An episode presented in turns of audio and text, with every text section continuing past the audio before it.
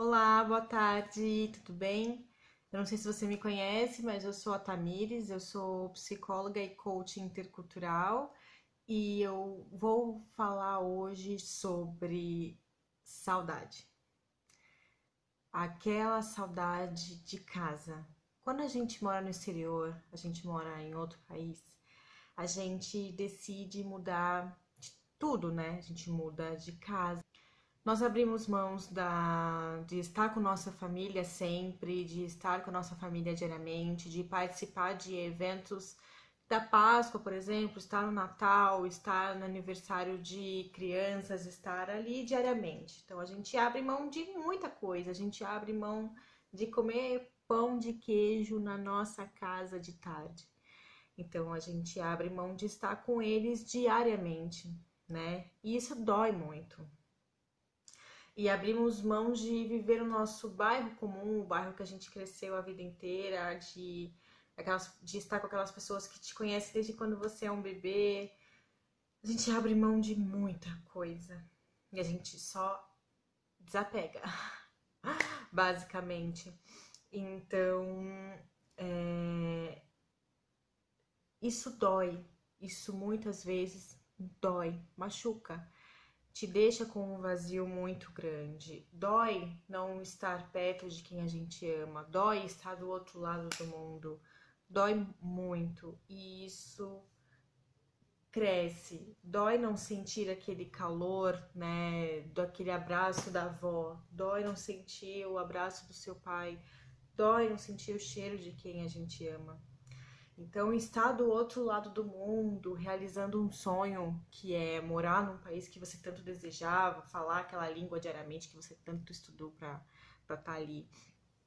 É muito gratificante, né? Você vê que você conquistou aquilo que você queria.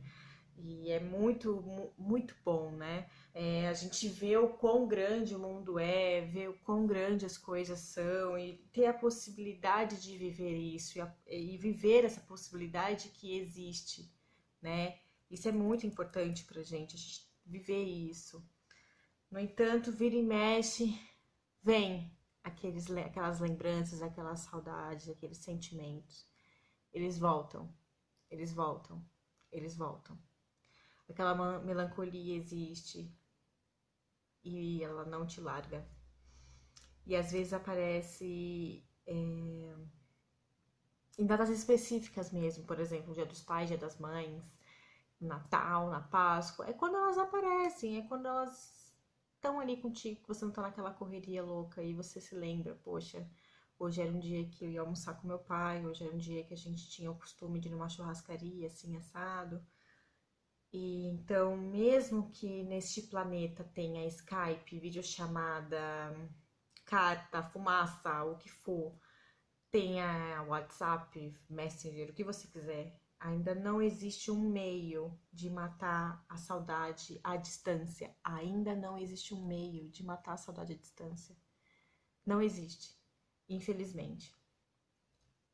E eu deixo aqui essa reflexão, né? Que ela sempre vai existir.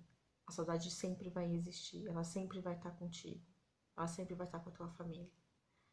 Mas você vai ter que viver com ela, você vai ter que criar um mecanismo de viver com ela e não deixar que ela te envolva, te, te deixe fraco e que te faça perder os focos daquilo que você quer tanto ela sempre vai existir, ela sempre vai estar contigo, mas ela tem que também ter um equilíbrio, ela tem que saber o local dela.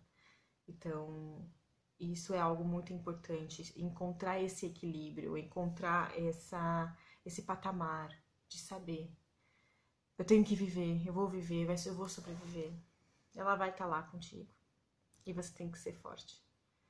Você tem que ser forte para conseguir sobreviver a ela.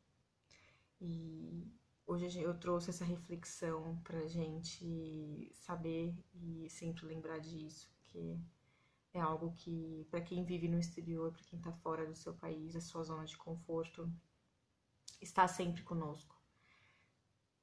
E eu espero contribuir de alguma maneira para essa reflexão, para esses pensamentos e ajudá-los. de alguma maneira, tá certo? É, beijinhos, fiquem bem e até a próxima.